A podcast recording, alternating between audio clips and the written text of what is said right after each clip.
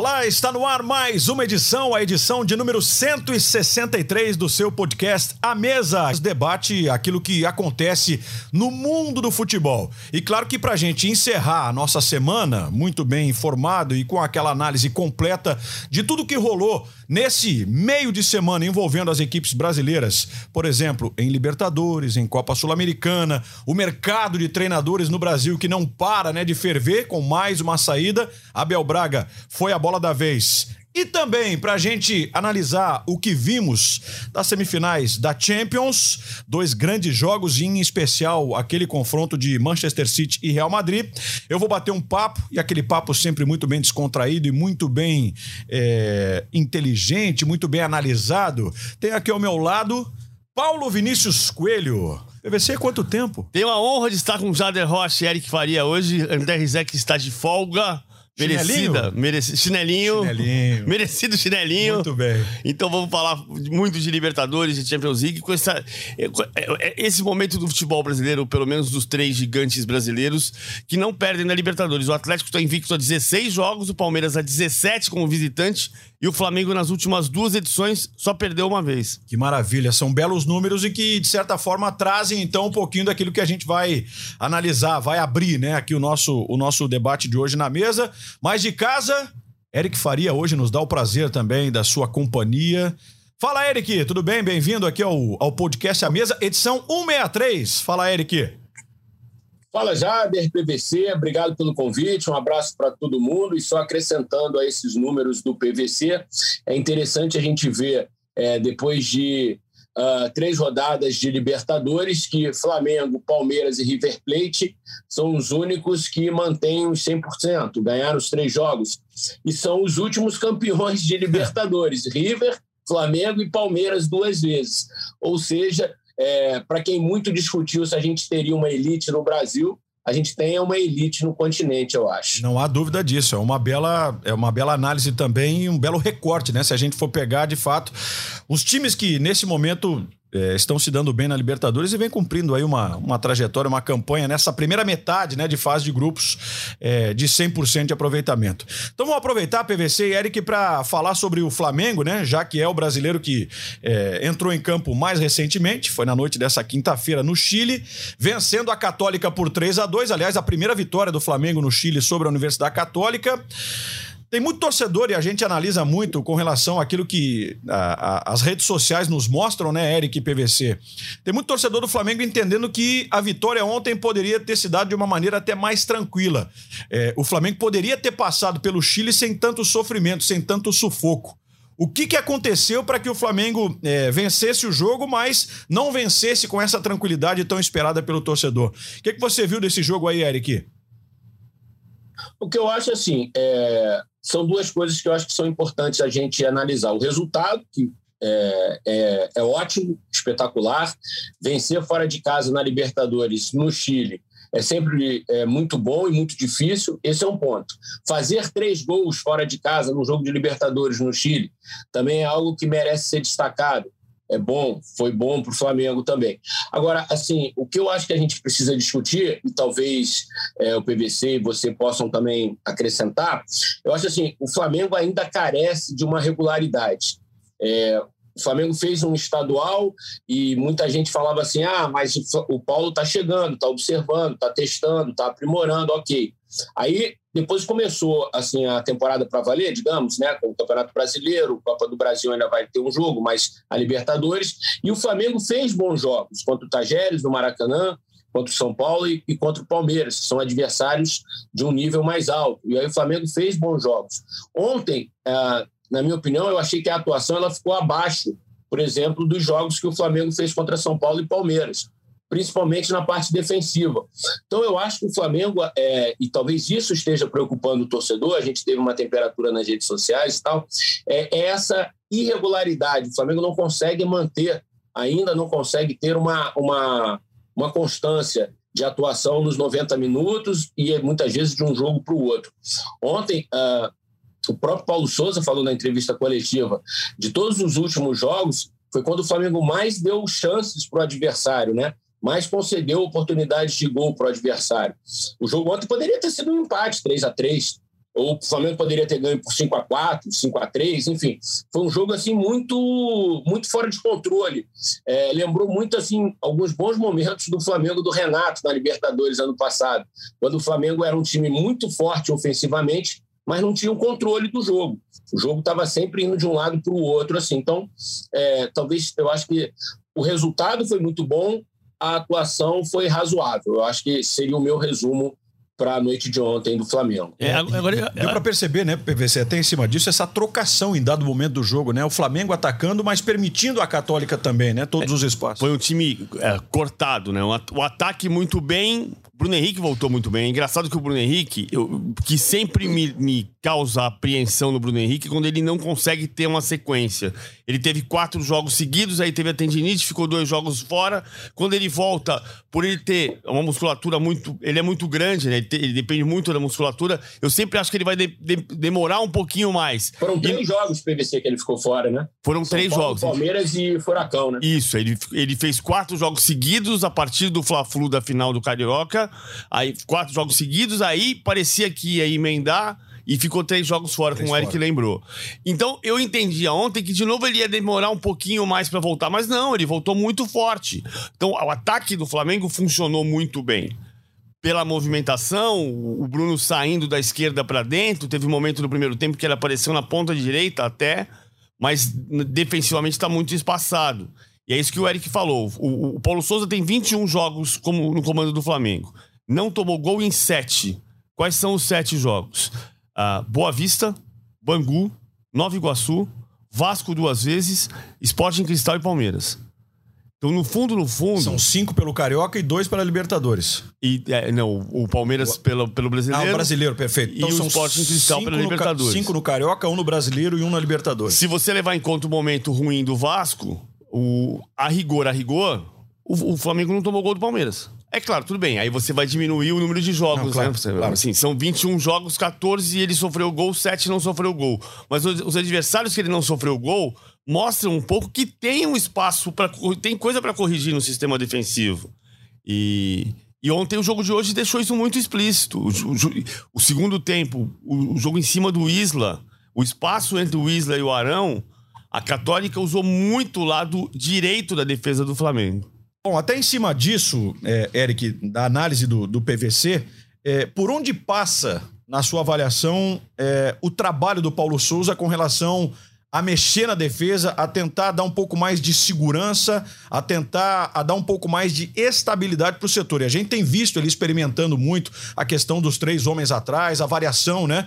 É, por vezes com o tradicional 4-4-2, ou seja, os dois zagueiros e os dois laterais, a, a movimentação de dois volantes e dois caras que saiam para o jogo. Por onde está passando esse ajuste aí do Paulo Souza, Eric? Bom, eu acho assim que ele é é, eu não quero usar a palavra intransigente, mas eu acho que ele é quase convicto de que esse é o melhor esquema para o Flamengo, tá? É, acho que ele não vai mudar.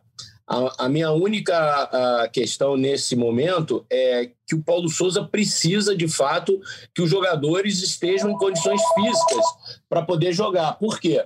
Porque o Flamengo não tem zagueiro. Ontem o Flamengo tinha um zagueiro em campo, que era o Pablo, e tinha um zagueiro no banco, que era o Léo Pereira sem contar o menino Cleiton, obviamente. Mas assim, eu acho que essa estabilidade defensiva, ela talvez venha, eu se o PVC e você concordam comigo, quando o Flamengo tenha zagueiros aptos a jogar. É, é, bem provável que o Flamengo, quando, tem, quando tiver à disposição Fabrício Bruno, Davi Luiz, uh, Pablo, eventualmente Rodrigo Caio, que para a gente ainda é uma incógnita, enfim, talvez ele consiga dar mais estabilidade para o sistema defensivo, né? Porque ontem a bem da verdade, o Flamengo jogou com um zagueiro, que foi o Pablo. O Arão, é, embora venha jogando muitas e muitas vezes ali, mas não é um zagueiro. É, você vê que o Arão ainda tem algumas dificuldades no combate, na cobertura e tal. E o Felipe Luiz, hora lateral, hora zagueiro, enfim. É, então, é, assim, é, talvez assim, se a gente for olhar aquela brincadeira da metáfora do copo, né, meio cheio, meio vazio, talvez o copo meio cheio do, do Paulo Souza seja assim, quando eu tiver o Fabrício Bruno e o Davi Luiz, por agora já, talvez eu consiga, eh, o Paulo pensando, né? Talvez eu consiga uh, uma estabilidade maior no sistema defensivo. E eu, eu tendo a concordar que sim.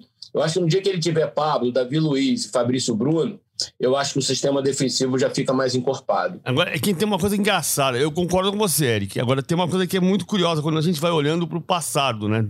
Desde o Jorge Jesus, que foi um treinador, um ataque avassalador e uma defesa que tomava menos do, que um gol por jogo, a partir dali, se você pegar com o Domi, foram 23 jogos, 36 gols sofridos.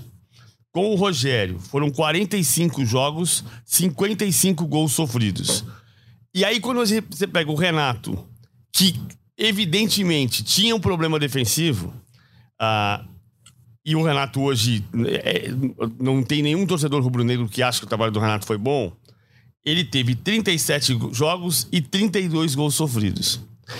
Então, a, só a partir do Renato, desde desde o Jorge Jesus, só a partir do Renato e também com o Paulo Souza, o time tem menos de um gol sofrido por jogo.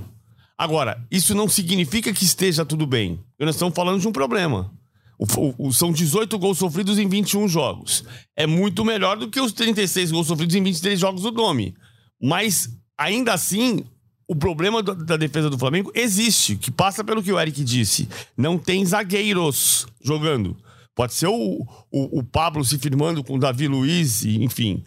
Uh, mas o fato é que a gente está vendo há muito tempo esse problema existir, desde o Domenech Torren, e apesar dos números serem melhores com o Paulo Souza e com o Renato, o problema olho nu também existia. É, analisando o que vocês disseram e, e, e, e assim, avaliando né, a questão de nomes, o Flamengo está muito bem servido com relação a isso, né? Falta, evidentemente, a, a questão dos jogadores ficarem saudáveis, mas boas opções não faltam pro Paulo Souza. Ele pode, como disse você, né, PVC, é, Pablo com Davi Luiz, o Rodrigo Caio, que a gente não sabe em que condição vai voltar, mas que é um cara que naturalmente pode se colocar também como um potencial candidato a ser mas, titular. Mas é né? engraçado, né, Eric? É. Porque assim, o Flamengo, o Flamengo, em tese, contratou alguns dos melhores zagueiros do mercado quando foram contratados. Léo Pereira, Gustavo Henrique. Ah, no momento, né, Pablo, que foram trazidos, Davi verdade. Luiz. É. Eles estavam em evidência, né, em destaque. Então não é, não é a contratação de zagueiros, as contratações, pelo menos, o que está conseguindo resolver o problema até agora. As, é, jogarem sim. Eu acho que é uma questão mesmo de, de, de colocá-los em campo, porque uh, você lembra, né, PVC, o time do Jesus, embora uh, o time não, não jogasse aquela formação que o torcedor tem como a ideal, ela não foi tantas vezes a campo, mas o Rodrigo Caio, naquele ano, ele conseguiu uma sequência muito grande com o Pablo Maria. Depois que os dois passaram a jogar juntos, quase, quase não se machucaram e quase não foram uh, suspensos por cartão amarelo ou vermelho. Acho que nenhum dos dois foi expulso até na era do Jorge Jesus. Enfim, não me lembro, mas uh, não estou assim me recordando de algum cartão vermelho para os dois. Então, assim, eles conseguiram uma estabilidade uh, boa para o sistema defensivo, ainda que o time uh, marcasse muito forte. A bola chegava muito mascada já na, na defesa naquela época. Né? Então, os zagueiros eles quase nunca estavam expostos ou quase nunca foram colocados à prova no um contra um. Enfim, eu acho que passa muito também para quando o Paulo Souza conseguir ter todos esses jogadores à disposição e conseguir dar uma sequência para eles. Embora o Paulo sempre fale que o desgaste físico vai obrigá-lo a mexer muitas vezes no time e tal, mas assim, do jogo do São Paulo para o Palmeiras, para o Atlético Paranaense, ele já teve uma base, assim, ele até mudou um pouco mais do Palmeiras para o Atlético Paranaense, foram quatro mudanças, né? Principalmente os mais experientes, mas ele já teve uma base, o Flamengo já teve uma cara de que o time, a partir dali, sete, oito, nove caras vão sempre se repetir, que é o que eu acho que vai acontecer quando ele tiver o Davi e o Pablo. Aí a minha dúvida vai ser só a questão do Felipe Luiz, ele vai continuar usando o Felipe ali, ou eventualmente ele vai usar três zagueiros, zagueiros, e o Felipe vai brigar por um lugar no time, entende? Tem umas coisas do futebol que são muito engraçadas, né? Hum. Nenhum zagueiro dá certo no Flamengo depois do Pablo Mari. E o Pablo Mari não dá certo em lugar nenhum lugar depois nenhum. do Flamengo. É, mas andou fazendo gol no Udinese agora. não consegue mais jogar no Flamengo é, sem é. o Pablo Mari, né? É isso. que coisa, né? É, vai entender. Ele fez 12 jogos no Udinese agora, tem um gol pelo Udinese. Fez gol é. nesse meio de semana, inclusive, é. né? no jogo Udinese e Fiorentina. Fiorentina. Fiorentina, é verdade. Mas Bom, eu acho, viu, ah. Jader e PVC, que muito da, do sucesso da dupla Rodrigo Caio e, e, Pablo Maria era porque a mecânica do time era quase perfeita, é, né? Sim, o time sim. funcionava de, de, uma forma muito harmônica, assim, que a defesa é, era pouco exposta, né? Enfim. Quando, quando o momento do time é encantado, é iluminado, aí tudo flui e as coisas vão, vão se encaixando naturalmente, né? Problemas da defesa à parte. Você assim, um exemplo, traçar ah. um paralelo com o Palmeiras, que hoje é o time talvez mais estável taticamente no Brasil, né? mais até do que o Atlético, na minha opinião. É, o Palmeiras trouxe um zagueiro, o Murilo. O Murilo se adaptou perfeitamente ao lado do Gustavo Gomes. Os dois jogam, parece que jogam juntos há 200 anos e começaram a jogar tem três meses. Enfim, quando a coisa está estabilizada, assim, é, é, muito mais fácil claro. para o técnico fazer uma mudancinha ou outra. Assim, eu, eu, eu acho que, embora a gente saiba, né, o PVC, que o Abel goste muito do Luan, eu acho hoje difícil o Murilo perder o lugar pro Luan no time, né? Também acho, também acho. O Luan tá fora por lesão ainda, é o único jogador no departamento médico do Palmeiras. Você vê como as coisas dão certo. O Luan é o único jogador no departamento médico do Palmeiras. Ah, não, o Jailson agora estourou o joelho. Seis meses e, fora. É, e, e o Murilo entrou muito bem. Também acho que quando voltar o Luan, o Murilo vai jogar. Até ter uma chance de. Claro e de repente recuperar coisas, o espaço. É. é. Mas eu dizia que é, problemas do Flamengo na defesa à parte, né? O ataque continua funcionando, o entrosamento do Gabigol e do Bruno Henrique só melhora. O Gabigol é um personagem, né? É, sem dúvida nenhuma, desse momento ainda do Flamengo e, e, e naturalmente por tudo aquilo que ele representa para o clube e para a Libertadores, porque ele tem uma identificação grande com essa competição também, né? Foram dois gols marcados, empurrando, catapultando o Gabigol agora para a segunda posição entre os brasileiros que mais marcaram Só o Luizão tá à frente dele agora, PVC. São 26 gols, né, em Libertadores do Gabigol. E, e nessa Libertadores, o Flamengo marcou oito vezes, um gol do Bruno Henrique, quatro passes para gol do Bruno Henrique. É, você vê que o Bruno Henrique, mesmo sem estar tá com a sequência de jogos, ele está conseguindo resolver muita coisa. O Luizão fez 14 na edição de 2000. Ah, logo chegou ao Corinthians. 15, 15. 15 na edição de 2000. Tanto que ele brincou é. até, ele falou numa entrevista, não, eu quero ver fazer 15 gols é. numa edição só e é. tal. É. Isso, isso. Teve, teve, teve esse detalhe também. Mas assim, né, Eric, é, a gente consegue compreender que ainda para o Flamengo é, é, importantíssima essa questão de Bruno Henrique e Gabigol estarem claro. né, se entendendo, afinados, ajustados, independendo do modelo, de quem é, vão ser os jogadores que vão compor o time de trás é, para o meio, enfim, produzindo para os dois, mas a, a, a, dupla em si, né? O aproveitamento dos dois continua muito bom. É, eu colocaria como um trio, né, Jader? Eu acho que assim, o, o Arrascaeta junto claro, uh, claro. de Gabigol e Bruno Henrique, claro. né? Eu acho que assim, é, é, eles são uma, uma, um corpo vivo ali, os três, assim, né? Eles se completam de uma maneira assim que uh, dificilmente a gente vai ver tão cedo um outro trio é, se entrosar de, de, de, uma maneira tão perfeita como esses três conseguiram se entrosar no Flamengo. Assim. O Flamengo já está no quarto, no quinto técnico, né? É, porque o Abel não escalava o Arrascaeta, então por isso eu conto cinco técnicos, né? O Jorge Jesus, o Domi, o Rogério, o Renato e agora o Paulo Souza, né? Então, é, com esses cinco técnicos, os três conseguiram ser brilhantes, né? Isso é muito impressionante. Os, é, com, todos eles, é, de alguma forma, eram a, a, o potencial ofensivo do time, né? E assim, é, é óbvio que o Gabigol deve passar o, o Luizão, né, pela questão do número de jogos, ele ainda tem vários jogos pela frente. É, o Gabigol está a ponto de se tornar o jogador mais jovem da história a fazer 100 gols no Campeonato Brasileiro, está disputando ali com o Roberto Dinamite, que ontem brilhantemente inaugurou a sua estátua, merecidamente, né, em São Januário. E, enfim, o Gabigol é uma máquina de recordes no Flamengo, assim, né? É, é difícil você conseguir imaginar o Gabigol uh, em outro time hoje saindo do Flamengo, indo para um time é, de prateleira 2 ou prateleira 3 na Europa e dando tão certo, é, fazendo tanto sucesso como ele faz no Flamengo, né?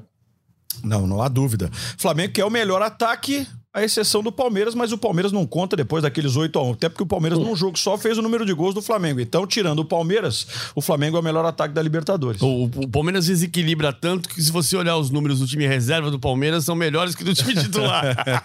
Por causa do 8 é, a 1 Então. Por causa do 8 a 1 O Palmeiras sozinho, o Palmeiras sozinho tem mais gols do que seis ou sete grupos da Libertadores. Cinco ou seis grupos da Libertadores. São... Soma todos os gols do, dos jogos, dos grupos, acho que só o Palmeiras tem mais. Talvez ele não tenha mais gols que o grupo do Flamengo e um outro lá, eu acho. É, é eu estava vendo uma. Alguém escreveu sobre isso, achei muito interessante. É, no grupo do Flamengo, para você ter uma ideia, somando os quatro times, Eric, são 16 gols marcados. Um a mais. Cada menos, né? É. Palmeiras é. tem 18, não é isso? O Palmeiras tem. São 15 gols do Palmeiras. 15, é, 15. é um pouquinho menos, é isso, é isso, é isso. Então já passou. E tem o grupo do River, né? São 10, 13, 15. Ó. O grupo do River tem os mesmos 15 gols do, do Palmeiras. É, é. é. Quando você ganha de 8, você desequilibra qualquer não. brincadeira, né? É. Não, não, não, não. Você sabe que tem nem graça. A gente vem de duas edições em que o Palmeiras de 2020 e o Flamengo de 2021 são, se tornaram os dois recordistas de gols em edições de Libertadores. 33 gols cada um tanto o Palmeiras de 2020 quanto o Flamengo, que terminou com o melhor ataque, vice-campeão em 2021. E, e, isso pode acontecer de novo, né? O que está acontecendo a é que tendência, times, né? É. Os times estão jogando Libertadores todos os anos, a gente está vendo times que estão acostumados a jogar Libertadores, tem um desequilíbrio econômico maior, claro. o desequilíbrio econômico causa um aumento do desequilíbrio técnico. Então a gente vê essas invencibilidades do Palmeiras e do, e do Atlético, o Flamengo só perdendo um jogo, tem, tem, o que o Eric falou no começo. Tem três times. Pode, pode ganhar outro time. Outro time pode ganhar a Libertadores. Pode pintar um River, um Boca da vida, claro. Pode, é. pode acontecer um milhão de coisas. Sim. Agora, de fato, você tem três times que se sobressaem. É como a gente. Há muito tempo eu falo da história. A Libertadores, antes de, de ser de ano inteiro, porque nesses últimos anos só estão ganhando o Brasil e a Argentina, está ganhando especialmente o Brasil, mas a Argentina do River em 2018, depois vice-campeão em 2019.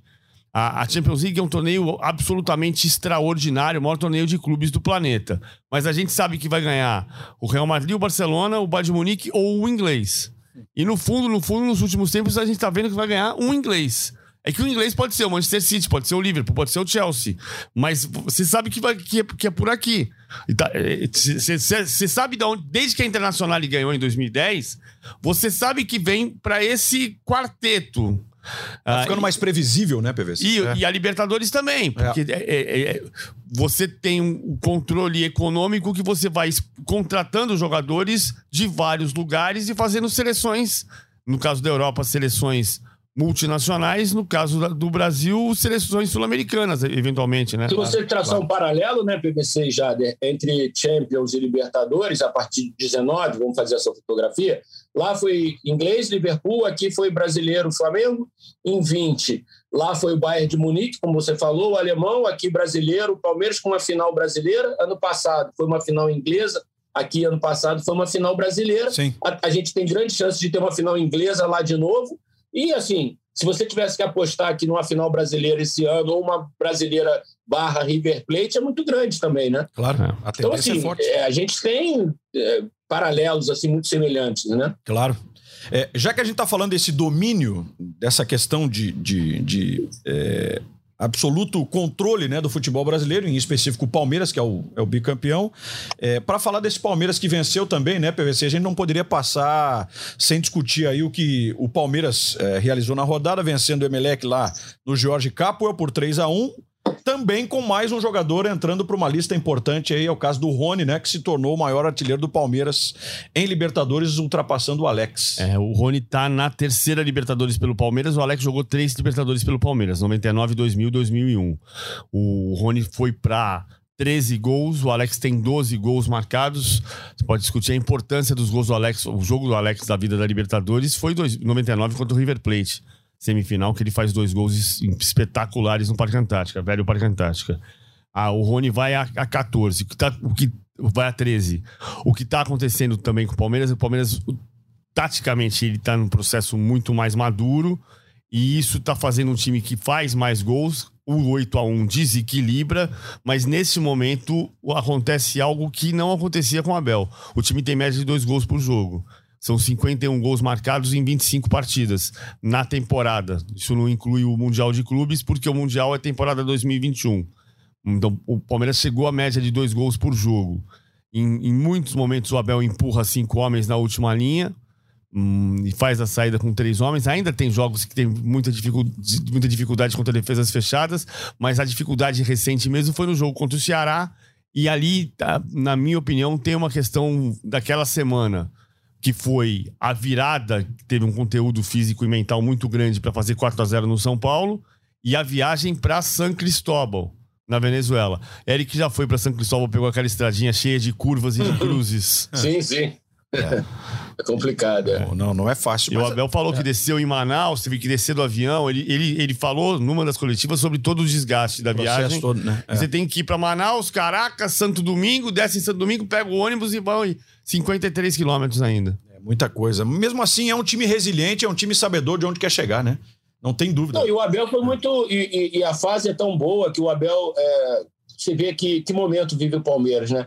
Você consegue ir a Guayaquil, jogar contra o Emelec, e a gente sabe que não é um jogo simples. Vários brasileiros ultimamente jogaram lá. Aquele estádio é complicado de enfrentar, cara. Para os melhores jogadores do time ainda. É. Né? Ele consegue, no meio de, um, de uma Libertadores, contra um, um jogo fora de casa, talvez contra o adversário mais qualificado do grupo, poupar e ainda ganhar. Ou seja, é, o jogo contra o Ceará é realmente um ponto fora da curva. Assim, é a exceção que confirma a regra. Hoje o Palmeiras é o time mais estável do Brasil, em termos táticos, em termos físicos, em termos de ambiente, em termos de relacionamento elenco comissão técnica, sabe? Ah, vai ganhar tudo? Não sei, não sei, é futebol. Mas assim, hoje o Palmeiras conseguiu aquela estabilidade que, assim, grandes times na história do futebol brasileiro conseguiram. A época do São Paulo do Tele, uh, o Flamengo do Carpegiani, uh, e Barra Coutinho ali, né? Uh, Grêmio do Filipão. Do o Palmeiras do, do, Luxemburgo em dois anos seguidos, é. enfim. Quando um time consegue essa maturidade como grupo, como comissão técnica, com, quando todos os jogadores entendem a parte tática, enfim, não estou comparando o time nem equiparando o time, mas o que eu estou dizendo assim, a situação. Hoje, o Palmeiras é um time preparado para qualquer tipo de jogo, qualquer tipo de adversário. E, e, outra, né, PVC? Uma ou outra peça, quando sai, quem chega tem esse entendimento também, né? Destacado pelo Eric. Porque o time, o time funciona. Time bom consagra jogador ruim, time ruim enterra jogador bom. E, e tô falando há quem time. diga, há quem diga de torcedor, inclusive, só abrindo um parênteses aqui, que quando tem jogador ruim no elenco é bom dispensar logo, senão o cara vai ter chance de jogar. Não, mas a gente já viu tanto. assim, mas é engraçado quando você pega, medo, né? você pega times que, que ficaram na história, que você sabe que um jogador que não era daquele tamanho e que entrou no time, o Índio do Corinthians de 2000. Sim. O Corinthians 98, 99, 2000, Sim. o Índio não era um jogador da, do tamanho daquele time e foi titular. Batata, com, formou uma dupla de zaga com Gamarra. E acontece um pouco disso. Hoje o Palmeiras tem um problema que é, que é gerado por uma decisão do Abel Ferreira de ter só 23 jogadores no elenco. É, o Palmeiras decidiu trabalhar com 24 jogadores, porque o, Abel, né? o Abel não queria um grupo maior do que isso. E ele tem os 10 campeões da Copa São Paulo, que estão fazendo parte do grupo, sobem e descem. Então, no jogo do final de semana, não, no jogo de Guayaquil, o Fabinho entrou no finalzinho do jogo. Ah, então você vai ter Fabinho, vai ter Giovani, ah, o Hendrick não, mas você tem 10 jogadores. Vanderlan, você tem jogadores da base que estão subindo e descendo. Gustavo Garcia. Ah, mas o grupo do Palmeiras tem 23 jogadores. E... Talvez no meio do ano, né, PVC, o Palmeiras tem que abrir, assim, talvez tenha que fazer algum tipo de investimento, porque perdeu o, o Jailton, né? É, o Jailson. Jailson, Jailson, perdão. E a gente não sabe que tipo de avanço o futebol europeu vai ter sobre o Danilo, né? Sim. É. É, é. E é bem provável que o Danilo seja um alvo da, da janela europeia. Então é bem provável também que o Palmeiras talvez tenha que dar uma encorpada no elenco, pelo, pelo que o PVC está dizendo. É, é, um elenco curto, né? Em número, né? É isso. O, na janela, no, no, no, final da janela, eu conversei com o Anderson Barros sobre isso, porque ele vai ter a contratação do centroavante? Não, não vai ter, esquece. Nessa janela, não. Mas a questão do exatamente do que o Eric disse, a observação do aspecto físico de um time que foi preparado para chegar ao ápice físico em fevereiro, então tem que olhar muito bem a curva física do elenco e, e dependendo também da curva física, você vai contratar de dois a quatro jogadores, é, talvez agora de três a cinco jogadores, porque, porque perdeu o Jailson. O Daniel Gonçalves, que hoje é o, o, o, diretor do que se chama de núcleo de saúde e performance, ou como diria o, o Abel Ferreira, saúde e performance. Sabe que português é que fala certo, né? porque performance não tem acento. Em português, é em verdade, português verdade. deveria ser performance. É o Daniel Gonçalves diz que está otimista em relação a, a que o grupo siga num estágio físico bom mas que tem que tomar todo esse cuidado. Eles chamam de uh, relações interdisciplinares, ou seja, é, a nutrição entra na logística. É uma maluquice se você pensar assim, mas o que ele está tá dizendo é o seguinte: é complexo, né? Se é. você vai fazer um voo fretado de, de São Cristóbal para Manaus e Manaus-São Paulo, a logística resolveu assim, então a nutrição entra para dizer que o cara vai to é. tomar café da manhã meia-noite porque ele vai treinar às 10 da manhã. E, e isso faz parte é o... da tentativa de manter o nível físico do elenco que atingiu o ápice em fevereiro para os nossos ouvintes já da PVC, o futebol hoje é científico. Acabou aquela coisa do, do futebol empírico, do, do técnico achar que jogador tem que comer batata antes do jogo porque é carboidrato, ou deixar de comer carboidrato. Enfim, o futebol hoje é empírico. O Paulo Souza hoje nos jogos no Rio de Janeiro, o Flamengo, aquela, vocês lembram aquela área do Maracanã ali que é, a imprensa ficava antes de subir para as cabines Sim. ou ir para o campo, Sim. tinha um bar ali para a entrada da sala da coletiva. Aquilo ali nos jogos do Flamengo é fechado atualmente e os jogadores do Flamengo jantam ali após o jogo. Jan, o jantar é servido ali após o jogo porque uh, o, é, a equipe de nutrição, a equipe médica, sabe que a maior janela de absorção de, de proteínas e carboidratos é, é, logo após a atividade física. Então, é imediatamente após a, atividade física, é quando o seu corpo está mais apto a absorver uh, o que uh, uh, os alimentos têm a te oferecer para repor as energias. O Flamengo acabou de contratar um bioquímico espanhol para exatamente fazer essa leitura de dados e, de, e, e, analisar o jogador mesmo, assim, virar os caras do avesso para perceber uh, uh, como melhorar e capacitar fisicamente os jogadores. Então, assim, quem investir em ciência vai também estar tá marcando gol no Campeonato Brasileiro, na Libertadores, na Copa do Brasil. E só para eu terminar aqui rapidinho, o Daniel Gonçalves, esse ao qual o PDC se referiu, é aquele cara que muita gente confundiu comigo no jogo da Vila Belmiro, que deu aquela confusão ah, do cacete é mesmo. por causa do pênalti, Poxa, do é verdade. vai, não vai. Esse é o Daniel Gonçalves. Então não sou eu, é o Daniel Gonçalves, o fisiologista do Palmeiras. Ah, bela lembrança do Eric. Eu, eu, sinceramente, tinha passado batido, mas ele falou agora, é. me veio imediatamente a, a, a, história, essa confusão toda, aquele salseiro que, que rolou lá. Bom, Eric, é, e até em cima disso, né, PVC? Olha só o que é, é a preocupação do Palmeiras porque sabe que é o time a ser batido. Ele sabe que é o, o, a equipe mais visada. Mas ainda assim, é um trabalho árduo, complexo, difícil e pode-se dizer arriscado. O fato de encurtar o elenco e manter uma excelência física e técnica, quando você tem um auge dois, três meses atrás, para o que a temporada vai te exigir ainda, porque a gente vai chegar daqui a é. pouco com o Campeonato Brasileiro vai se decidir, fase eliminatória de Libertadores, Copa do Brasil, um jogo decisivo atrás do outro. Não é tão simples assim. Não, é uma decisão arriscada. É. é uma decisão do Abel Ferreira. Claro, claro. E é uma decisão que vai trazer, ou pode trazer bônus e pode trazer ônus. Você aumenta a competição em um grupo de jogadores pequenos, mas você. O Palmeiras pode chegar a 82 jogos nesse ano. Né? O Flamengo pode chegar a 81, 81, 80, enfim. O Palmeiras pode chegar a 82, a conta tá feita. Pra gente fazer uma conta aqui rapidinho. O Liverpool já jogou 55 partidas na temporada. 55.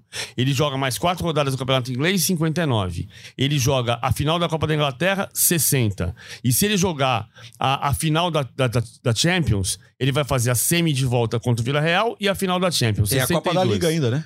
Não, a Copa da Liga já foi. Já foi? Já Ah, venceu, não tá certo, é. é. Ele... 62, 62. Então, então ele, se ele for a decisão da Champions, ele vai fazer 62 jogos na temporada inteira. Se o Palmeiras fizer, claro que o Palmeiras pode fazer menos do que isso, sim, porque para fazer 82, ele tem que chegar na final da Libertadores, na final da Copa do Brasil. Mas ele vai fazer até 82 jogos. De 82 para 62, são 20 jogos de distância. Sabe o que é isso? É o Campeonato Paulista, né, PVC? É, são três meses e meio. Nossa. É. O Campeonato Paulista teve 16 jogos. Assim, é, é, é. é um, nesse momento é um pouco mais que o Campeonato Estadual. São, são, são três meses e meio de Europa. Quer dizer que a gente está jogando um, um, calendário no Brasil que tem 15 meses e meio. O ano no Brasil tem 15 meses e meio. Né? E você faz isso com. Concentrado um, em 11. Concentrado em 11. Janeiro a dezembro. E, e você é. faz isso num, num, com um grupo de jogadores pequeno. Então você vai correr risco. Vai correr risco, por exemplo, do Jailson estourar o joelho claro. e ficar seis meses fora. Não, eu tô lembrando aqui de um papo do Fabinho, volante do Liverpool, no seleção, recentemente, em que ele falava da questão da exigência física e mental para poder o grupo de jogadores do Liverpool suportar a carga e a pressão de jogos grandes, porque vem nessa batida, né? Enfrentando Manchester City, enfrentando Manchester United, enfrentando jogos é, de eliminatórias de uma Champions League com a exigência que se tem. É, a briga por um título que é para o Liverpool importante, como é o caso da Premier League, o fato de você se colocar como um dos potenciais candidatos também ao título da Champions, sem abrir mão das Copas Nacionais.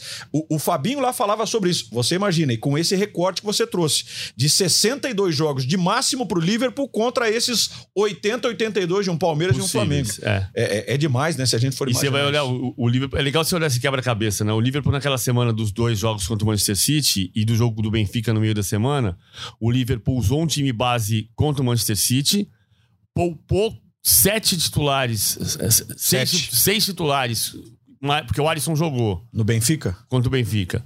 Foram, foram uh, uh, sete titulares poupados, mas o Alisson jogou. Sete titulares poupados e os sete poupados na quarta-feira contra o Benfica jogaram contra o Manchester City no sábado.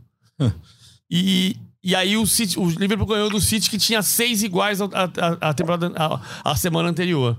Ele ganhou justa, ele ganhou aquele jogo do City da semifinal da Copa da Inglaterra justamente nos titulares que ele descansou no meio de semana. É muito louco isso, né? Se a gente for analisar, é um processo muito alguns duro. desses ah. jogadores ah. do Palmeiras é, que são submetidos a essa maratona, Flamengo e Atlético Mineiro também, que jogam mais jogos aqui no Brasil, alguns desses jogadores ainda servem em suas seleções, né? Claro. O que aumenta o calendário individual deles, em termos de data FIFA, eliminatório. Por exemplo, Gustavo Gomes está em quase todos os jogos do Paraguai, o Arrascaeta está em quase todos os jogos do Uruguai, uh, o Júnior Alonso no Atlético Mineiro, ida e enfim. Então, assim, eles ainda individualmente ainda têm um, um, aumento de, de carga individual, né? De jogos, melhor dizendo assim, porque servem suas seleções, né? Não, naturalmente, naturalmente. É, é um processo que é duro, que é complexo e só quem passa por isso, só quem vive com isso sabe da dificuldade que é enfrentar é, toda essa maratona. Bom, é, passando então é, com relação ao desempenho de, de, Libertadores, a gente já projetou aqui, falou um pouquinho de Flamengo, de Palmeiras, aquilo que o Atlético também pode é, até é, apresentar, né? Porque é também, junto com Palmeiras e Flamengo, favorito para conquistar o título dessa edição. A gente não pode esquecer que, infelizmente, foi uma semana dura é, fora de campo. Mas atingindo diretamente né, o futebol brasileiro e alguns dos nossos personagens, porque os casos de racismo infelizmente continuam a atormentar, continuam a atrapalhar e continuam a entristecer o ambiente do futebol, especificamente se a gente for olhar aqui para o nosso continente, né? Que dureza que foi essa semana com relação a isso tudo. Ontem foi no Redação Sport TV, né? Que tem uma pesquisadora que disse que os clubes têm que ser punidos. E eu acho que está certo, mas eu acho que tem uma ponderação aqui no meio do, do no meio do caminho. a Comebol deu uma, publicou uma nota que é absolutamente infeliz, falando protocolar, que, né? Protocolar. É. Ah, hum, e, e, a minha impressão é que os clubes de fato precisam ser punidos, ou pelo menos a gente precisa chegar a um ponto que seja como ali por 2004, 2005, quando tinha uma. Sempre teve, né? Mas essa coisa de você atirar objeto dentro do gramado e o clube perder mando de campo. A final do Campeonato Brasileiro de 2004 foi jogar em São José do Rio Preto, porque o Santos perdeu o mando da Vila Belmiro. Na Vila Belmiro, especialmente, caía chinelo todo dia, erradinho de pilha. Então, determinou-se que o clube seria punido com perda de mando de campo, exceto se ele identificasse o torcedor que atirou o objeto. E aí ficou um, um tal de na arquibancada Caía um chinelo dentro de campo, o cara apontava pro fulano e corria lá, pegava o ciclano, identificava e levava para fora do estádio. Eu acho que tem que ter esse comprometimento. É, o, o clube, o Boca Juniors, vai ser punido pelo torcedor racista, a não ser que ele identifique e criminalize o torcedor. O... Porque senão isso aqui não vai parar nunca. É. Abre-se precedente. Eu, né? eu assim, eu, a, a, se a gente for fazer uma retrospectiva aqui na nossa história, é, eu acho que só o Grêmio recebeu até hoje uma punição dura, que foi ser eliminado da Copa do Brasil naquele confronto contra o Santos, é, no caso de racismo da torcedora com o Aranha, o goleiro, né? É. É, E de lá para cá, os casos aqui no Brasil, uh, assim, em estádio de futebol, a gente é, não viu tantos, né? Assim, de, nesse nível, né? Não, imagino que não. Viu, é, é foram casos pontuais. Viu, a gente conseguiu, é. a gente conseguiu identificar perfeito, rapidamente. Né? Perfeito, né? exato. Eu acho, eu acho que o Brasil e a América do Sul, é, talvez assim, você punir o clube, é, como o PVC falou, é duro, é duro, mas talvez a gente tenha que cortar na carne, sabe? Talvez em um ano a gente punir dois times, excluindo eles da Libertadores ou da próxima Libertadores, é, talvez crie um medo e, e, conscientização ao mesmo tempo e a gente consiga melhorar o ambiente no estádio de futebol, porque o que está acontecendo é, é, inacreditável. Assim, as pessoas perderam uh, o respeito por tudo, por tudo. Assim, ontem, além do, do caso de racismo, a gente teve arremesso de pedra, a gente teve arremesso de sinalizador, criança atingida, criança saindo, é. criança atingida, um senhor de idade atingido, enfim. É, virou, ontem foi uma praça de guerra. É, não dá mais, não dá mais. Assim, e acho que os patrocinadores da Libertadores deveriam se pronunciar também, porque a partir do momento que eles assinam uma nota protocolar daquelas, como a Comebol fez, você está subscrevendo a opinião de quem você patrocina. Então está na hora também dos patrocinadores da, da Libertadores, da Comebol, uh, uh, cobrarem da Comebol também. Não adianta só a imprensa ficar gritando, sabe? Claro. Porque assim, a, a, tá feio, tá feio. A, a Libertadores, a gente que é mais velho um pouco do que muitos dos nossos ouvintes, né, já da BBC, a gente lembra que a Libertadores era quase uma, uma competição hostil, era Sim. uma você caía numa selvageria.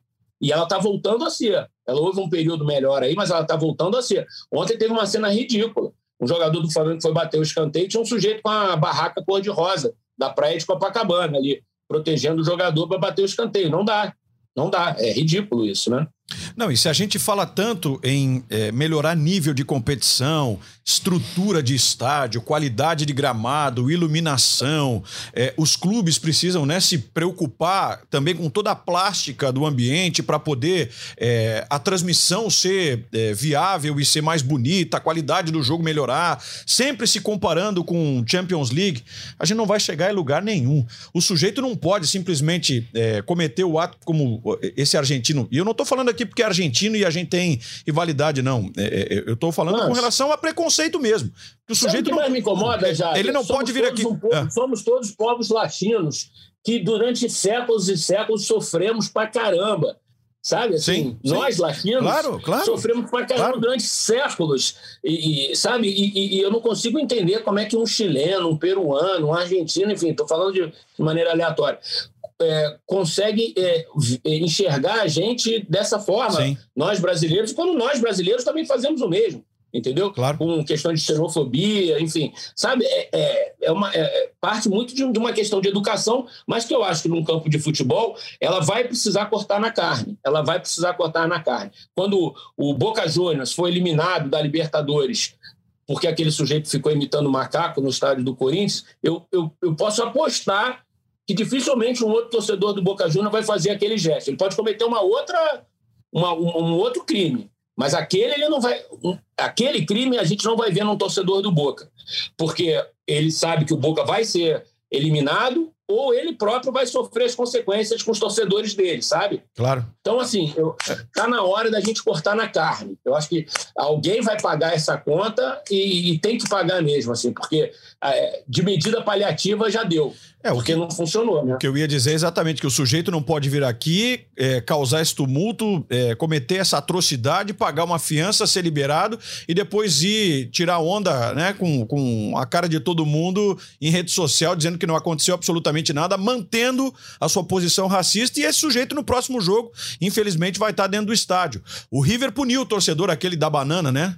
É, mas com seis meses. Esse cara nunca mais tinha que entrar no estádio não, de futebol. Mas é, né? o River, acho que até conseguiu conseguiu fazer uma coisa mais razoável, né? Que foi punir, afastar o torcedor por seis meses. Mas é muito pouco. E ele, vai ter, e ele vai ter que passar por um processo de reeducação, por um, por, por um curso de reeducação, de, de, de intransigência para poder voltar a frequentar o estádio. Eu não creio nesse É. tipo de coisa. Não, é que é, é igual você pra você cometer um acidente de trânsito, perder a carteira e ter que fazer um curso pra voltar. Pra é questão voltar. de caráter. Não, também questão de caráter, sim, mas assim, você.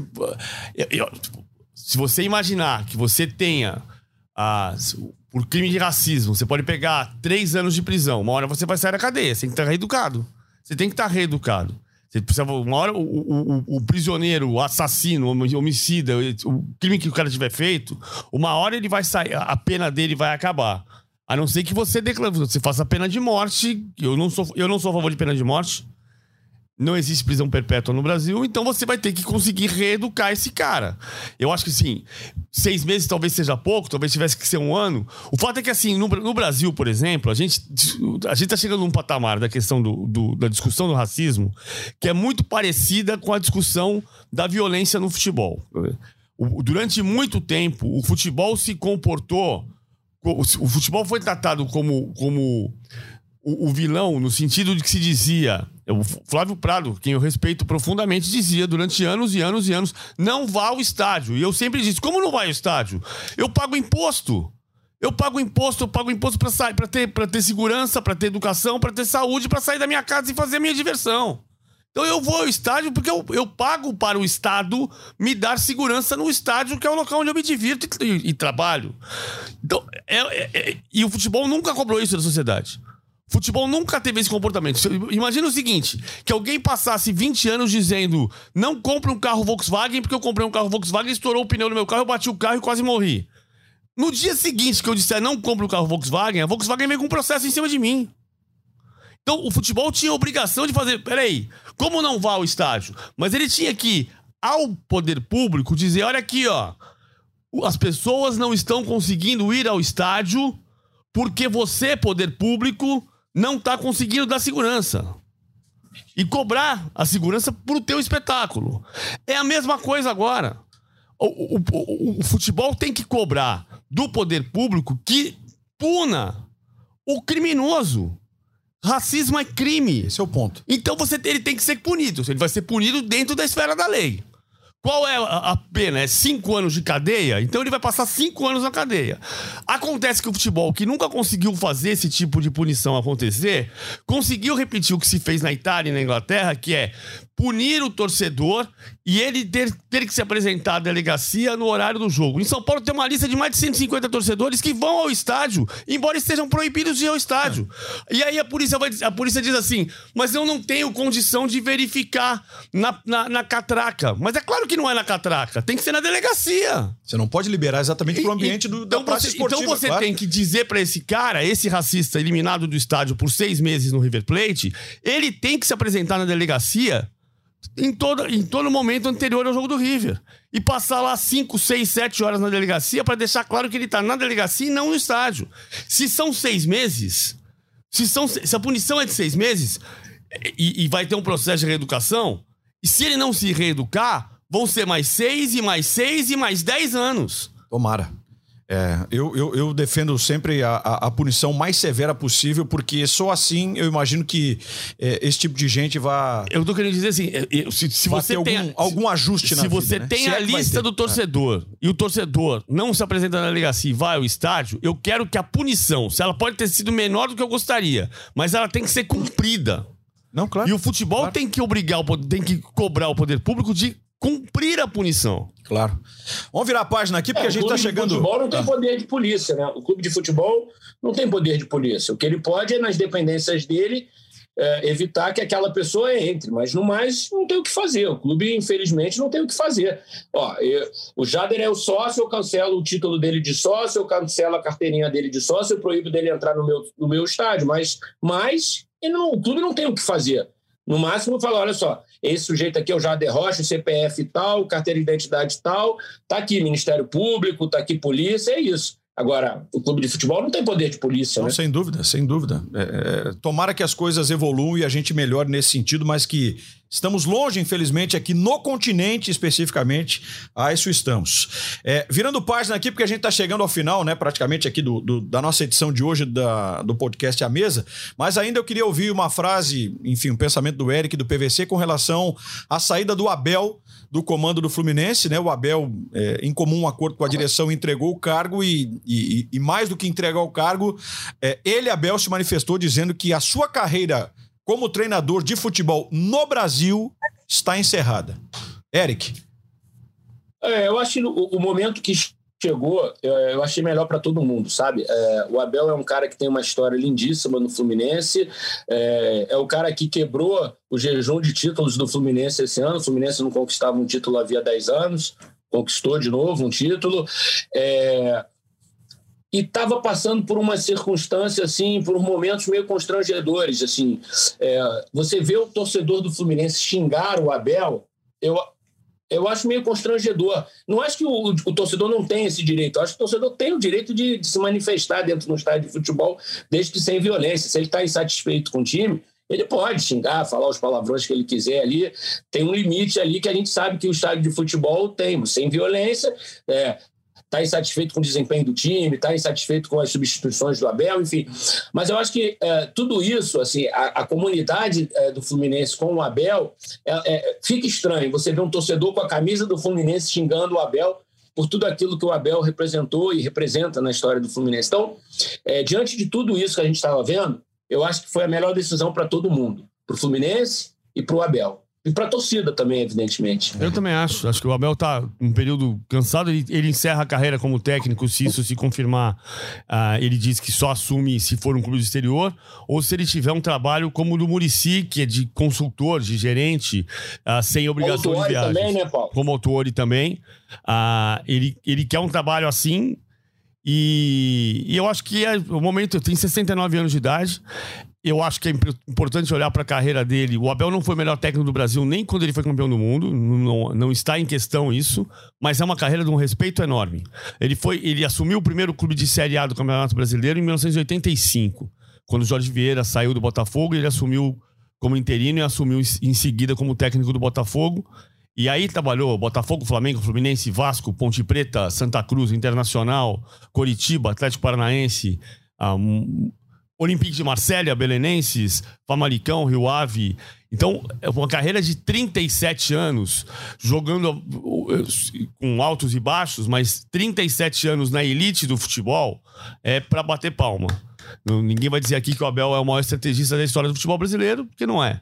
Mas é uma carreira de enorme respeito e, e, e que, nesse momento, é o momento dele se recolher como vai acontecer com todos nós. E tem que, é, mais do que nunca nesse momento, é, desejar ao Abel né, toda a sorte do mundo, sucesso aí para essa sequência. A gente não sabe em, em, que ponto né, o Abel vai, vai colocar a sua vida profissional e se as, as oportunidades vão aparecer para ele, seja como é, um consultor ou como um dirigente, um coordenador aqui no Brasil, ou até mesmo né, mantendo a sua carreira como treinador fora daqui, mas a gente só tem a desejar todo o sucesso do mundo pro, pro Abel, porque é um cara é, excepcional, né? Uma figura muito querida, de um bom é, papo. Campeão, campeão carioca, campeão brasileiro, campeão da Libertadores, campeão mundial. Ganhou os títulos possíveis e imagináveis aí para quem é, vive do mundo da bola, né? Campeão, campeão pernambucano, paranaense, não, ele tem, é. tem, tem estrada aí, tem, tem, é. tem taça nesse, nesse armário, tem faixa. Tem faixa em casa, o, o Campeão Abel. Gaúcho. Campeão gaúcho pelo Internacional, sem dúvida nenhuma. Um grande abraço aqui pro, pro Abel Braga e, e toda a sorte do mundo. É, Paulo Vinícius Coelho, Eric Faria, nosso último tema de hoje. Não tem como a gente não lembrar, né? Manchester City e Real Madrid. Tudo bem que teve um dia depois o Vídeo Real tentando a sua retranca, mas sendo ela furada pelo Liverpool 2 a 0. Agora o que a gente viu na terça-feira, para mim, o maior jogo desses últimos tempos. O maior jogo, superando inclusive esse Liverpool e City, que já tinha sido um jogo espetacular, o 2 a 2 da Premier League. Para mim, City e Liverpool é um dos maiores, se não o maior jogo que eu vi nesses últimos, sei lá, 10, 15 anos. O Real Madrid, o City e Real Madrid. City e, e Real Madrid. É. é. Dessa terça-feira. Que foi um massacre 4x3, né? Um massacre 4x3. é, foi incrível, porque assim, o Manchester City podia ter feito 6x2. 7x3. E o jogo foi 4x3 e deixou aberto pro Bernabeu. Sabe, duas coisas. Assim, o, o Juca Kifuri escreveu na Folha de São Paulo na quinta e eu, eu respondi para ele na sexta. São duas visões diferentes, né? O, o Juca lamenta que a gente não tenha um espetáculo desse tipo no Brasil. Eu acho que a gente está melhorando. Mas, assim, de fato, um Real Madrid e Manchester City, a gente tem, só em, tem tido só em Champions League, campeonato inglês, enfim. Agora. a é... gente também não tem o dinheiro deles para ter É verdade. É. Mas falta o que, isso. O que me surpreende também, que é o outro lado, Eric, uh, foram 44 jogadores titulares escalados nos quatro times da Champions. As duas nacionalidades mais escaladas, Espanha 7 Brasil 7. O Brasil foi, foi, o país que mais teve jogadores escalados nas duas semifinais, como titulares, nas duas semifinais da, da Champions. E um, dos, e um dos sete espanhóis é o Thiago Alcântara, que nasceu na Itália, mas é brasileiro. E joga na Espanha. Ele tem, a, ele tem a tripla nacionalidade. Se você considerar os jogadores que entraram em campo, foram 10 espanhóis e 8 brasileiros. Ah, o Fernandinho entrou no decorrer do jogo contra o Manchester, do Manchester City também. Então, também é, também é expressivo. E o que acontece é que, na verdade, a gente devia conseguir diminuir esse buraco aqui dentro, né? Mas assim, a gente é. exporta, exporta, exporta, exporta. Esse Real Madrid e, e esse Manchester City Real Madrid foi o jogo de uma estratégia do, do Guardiola absolutamente avassaladora no ataque e o Real Madrid não conseguiu reagir, diferente do Vila Real, né? O Vila Real montou o plano defensivo e obrigou o Liverpool a achar o espaço e só achou numa bola cruzada que desviou no Estupinhã e foi parar dentro do gol. O, o Real Madrid, é incrível que ele, ele não tinha reação ao que o Manchester City estava fazendo. E mesmo sem ter reação, conseguiu fazer três gols. A jogada do Vinícius Júnior em cima do Fernandinho é um espetáculo. espetáculo. E o Benzema foi o grande jogador da, da partida, embora derrotado. É. Mas foi um jogo absolutamente eu acho assim, fantástico. Assim, é. Eu acho que a gente ignorar o poder econômico quando a gente elogia é, esse tipo de confronto, eu acho assim é, cruel com o nosso futebol, sabe? Porque os números que o PVC trouxe, se a gente pegar os 44 titulares, é, quantos vão estar na Copa do Mundo? 80% desses é. jogadores vão estar na próxima Copa do Mundo. Então, assim, a força econômica produz Lógico que tem trabalho, competência, o Guardiola e o Klopp são dois dos maiores técnicos da história do futebol, é inegável. Mas eu acho que assim, a gente tem que, tem que citar o poder econômico que esses times e que o futebol europeu tem sobre a gente, sabe? Porque assim, o PVC mesmo falou, seis caras são brasileiros, eles podiam estar aqui. Se o Brasil, é, se, se, se, o eixo econômico fosse o inverso, esses caras estavam aqui, porque eles nasceram aqui, eles são brasileiros. É. Então, assim, é, é, é de exaltar, é de, de, elogiar, mas, assim, o poder econômico, na hora da gente comparar com o nosso futebol, ele precisa ser levado em conta, porque aí é, é cruel com o nosso futebol, sabe? Não, não levar em conta a diferença econômica que a gente tem hoje. Agora, tem uma questão de, de cultura também, quer dizer, só a, a, conta que é sempre cruel. O campeonato inglês esse ano mudou nove técnicos, mas o campeonato inglês esse ano não terminou. O último campeonato inglês que terminou, temporada 2021, terminou com quatro técnicos uh, trocados. Apenas. E o, e o, campeonato brasileiro começa a quarta rodada com cinco mudanças de técnico na Série A. Estou falando isso por causa do Klopp versus o Naemery. O Klopp, na primeira temporada dele no Liverpool, 2015, 2015 16, ele perdeu uma decisão de Liga Europa para o Sevilha do Naemery. É verdade. A quem ele venceu nessa semana, nesse confronto. Uh, no confronto Liverpool e, e Vila Real, porque o Vila Real tá na segunda temporada do Naemery, que já ganhou a Liga Europa, mas também por, por o Liverpool economicamente é mais forte, tecnicamente é mais forte, mas o Liverpool é um time de oito anos, né? É. Claro, a gente não vai só dar, botar a questão econômica. O Flamengo é. é um dos clubes mais ricos do Brasil e muda de técnico a cada seis meses. Não é só a questão econômica que pesa.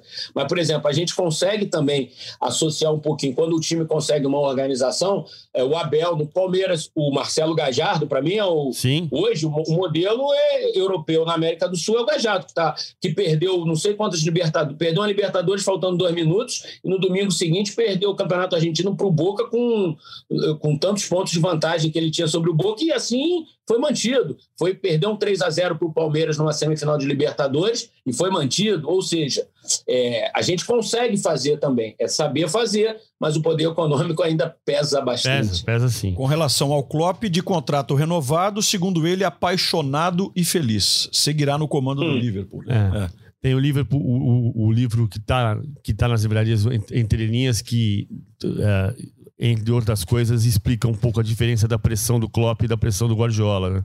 Da maneira como os dois, que possivelmente vão fazer a decisão, embora não seja justo, não seja inteligente menosprezar o Real Madrid, é, que está vivo. Nesse momento não dá. A gente está tá falando do Guardiola, que é o grande técnico do futebol mundial desde 2008, e nesse período o Ancelotti se tornou o recordista de títulos de Champions League, e o Ancelotti é o técnico do Real Madrid.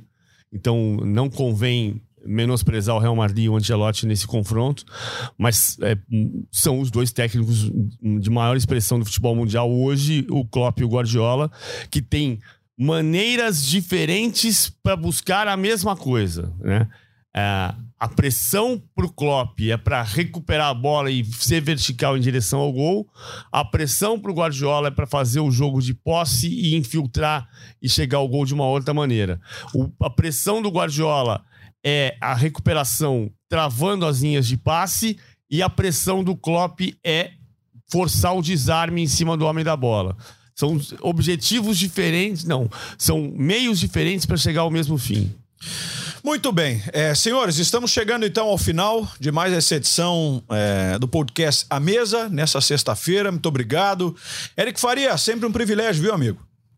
Valeu, obrigado. Convidem-me mais vezes que eu volto. Convidaremos. Muito bom, Eric. Vale o mesmo para mim, viu, PVC? Justo, Pode verdade. É. obrigado, PVC. Obrigado você, Jada. Obrigado, Eric. Valeu demais. E para você que sempre acompanha aqui essa resenha, né? As segundas e as sextas-feiras, você já sabe o caminho, ge.globo barra a mesa para você nos ouvir. E é claro, se você tiver aí um tocador de podcast da sua preferência, também vai estar o A Mesa disponível para você curtir essa melhor resenha, esse melhor debate a respeito das coisas do futebol. Muito obrigado mais uma vez pela parceria, pela sua audiência, pelo carinho e até uma próxima oportunidade. Valeu!